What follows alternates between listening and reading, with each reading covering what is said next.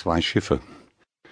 Durch den dunklen Himmel wirkte das Wasser des Meeres wie ein Ungeheuer, dessen unzählige, schwarz glänzende Zungen in der zunehmenden Abenddämmerung am zerklüfteten Ufer schleckten. Die Luft roch nach Tang. Nebel kroch den Strand hinauf. Auf einer der kleinen Landzungen, die das Wasser aus dem Ufer gespült hatte, saß ein Wesen, nicht Frau, nicht Mann. Wie weit es überhaupt menschlich war, man konnte es kaum erkennen, da sein Gesicht hinter den hohen Aufschlägen seines Kragens glatt verschwand. Immerhin seine Figur wirkte menschlich, seine Hände allerdings eher wie Klauen. Sein Name war Elaine. Kühler Wind griff in sein dunkelblaues Kleid und blies ihm das eisgraue lange Haar um den Kopf, wobei man von Kopf kaum sprechen konnte. Um der Dämmerung zu begegnen, hatte Elaine drei Talglichter aufgestellt.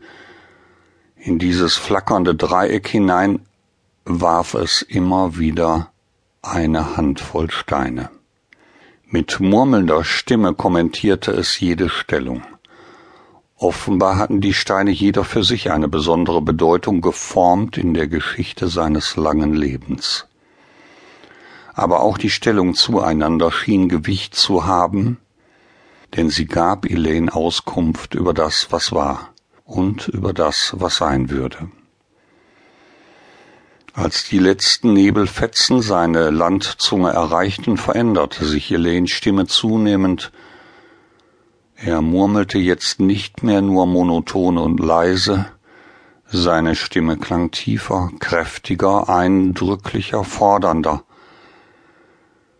Es hörte auf, die Steine handweise zu werfen und begann die restlichen sorgsam zu setzen, Stein für Stein. Elaine suchte das Muster. 21 Steine mussten zuletzt vor ihm liegen, jeder einzelne zum Bersten gefüllt mit der Kraft intensivster Erlebnisse, der eiskalten Energie unaussprechlicher Lieblosigkeiten und dem verzehrenden Feuer heißer Lieben, den unsäglichen Abgründen des Verrates, den lichten Höhen unverbrüchlicher Treue, dem grellen Klirren von Sklavenketten und der modrig dumpfen Luft tiefer Verliese, sowie mit dem silbernen Flügelschlag kosmischer Weite und Freiheit. Jeder Stein fand seinen Platz und Elaine sprach mit immer eindringlich werdender Stimme die unsagbaren verbotenen Worte in die einbrechende Nacht hinein.